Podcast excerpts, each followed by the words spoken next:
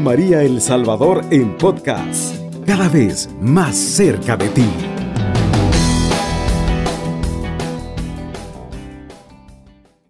Muy buenos días hermanos y hermanas, esperando en Cristo Jesús que estés siempre lleno de Dios y lleno de María.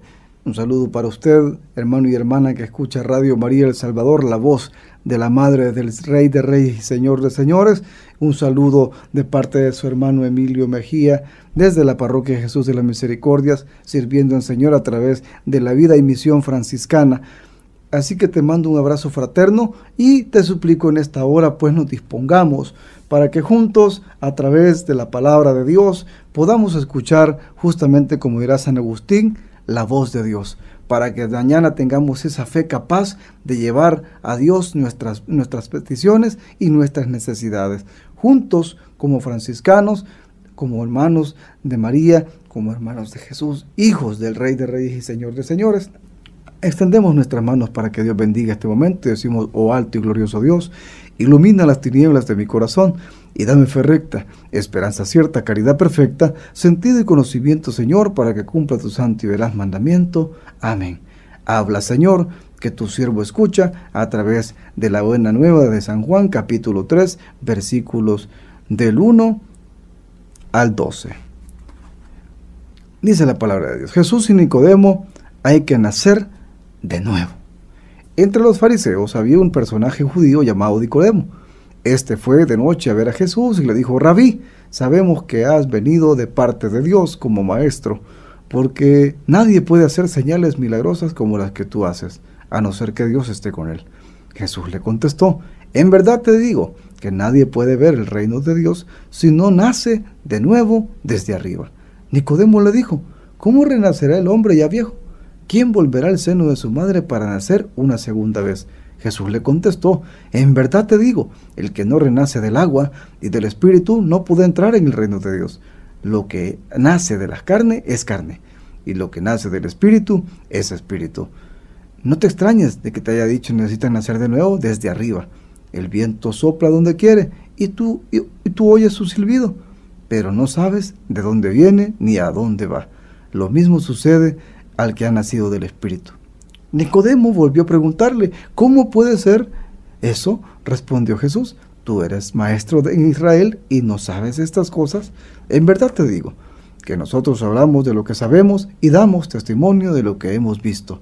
Pero ustedes no aceptan nuestro testimonio. Ustedes son, no creen cuando les hablo de cosas de la tierra. ¿Cómo van a creer si les hablo de cosas del cielo? Sin embargo, nadie ha subido al cielo, sino solo el, el que ha bajado del cielo, el Hijo del Hombre.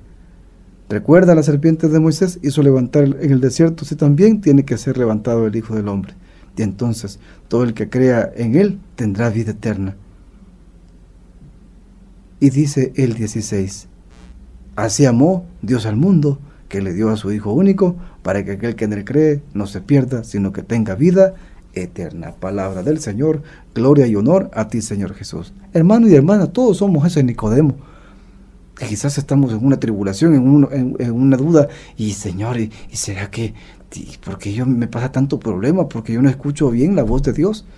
Es que muchas veces, lamentablemente, mi volumen de la fe está muy bajo. Y ciertamente, porque justamente yo no he creído que Jesucristo me ha dicho una vez más que a partir de mi bautismo no basta. Tengo que empezar a buscar también nacer del Espíritu de Dios. ¿Y por qué nacer del Espíritu de Dios? Porque justamente nos dirá que el Espíritu es el que renueva la faz de la tierra. Por eso cuando se derrama el Espíritu Santo en tu vida, tú definitivamente caminas diferente, vives diferente, porque es Dios que te hace hacer la diferencia. Es que hoy nos llama justamente en este tiempo, en esta hora, donde muchos quizás están en un momento de crisis, en un momento de tribulación, y le preguntas a Jesús, ¿y cómo puede ser esto? ¿Cómo es posible que realmente tú que haces señales milagrosas, ¿cómo es que Dios puede hacer tantas cosas en ti? Y es porque justamente no, no basta solo con decir, Señor, Señor. Al final, en el, en el versículo 16 nos da la clave, el versículo de oro. Así amó Dios al mundo, que le dio a su Hijo único para que aquel que en él cree no se pierda, sino que tenga vida eterna. Y vemos que la fe ha sido desarrollada desde el principio de los tiempos a través de Abraham. Hemos visto también grandes exponentes de la fe como es Job, pero también tú, hermano y hermana, estás llamado a ser testigo y testimonio de Cristo.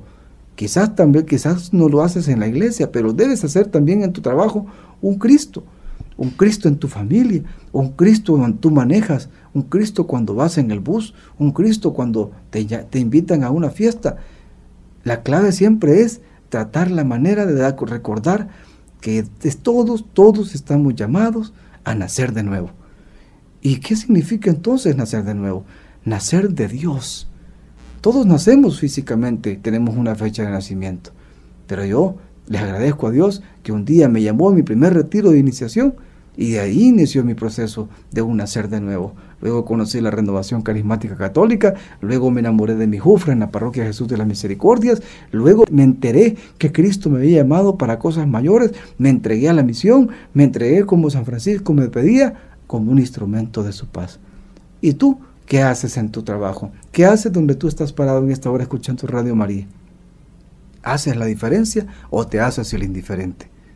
¿Estás listo para nacer de nuevo o simplemente le vas a poner excusas? Y mira, que ya tenemos años de que saber que Dios está caminando sobre la faz de la tierra. Nuestra iglesia tiene más de dos mil años.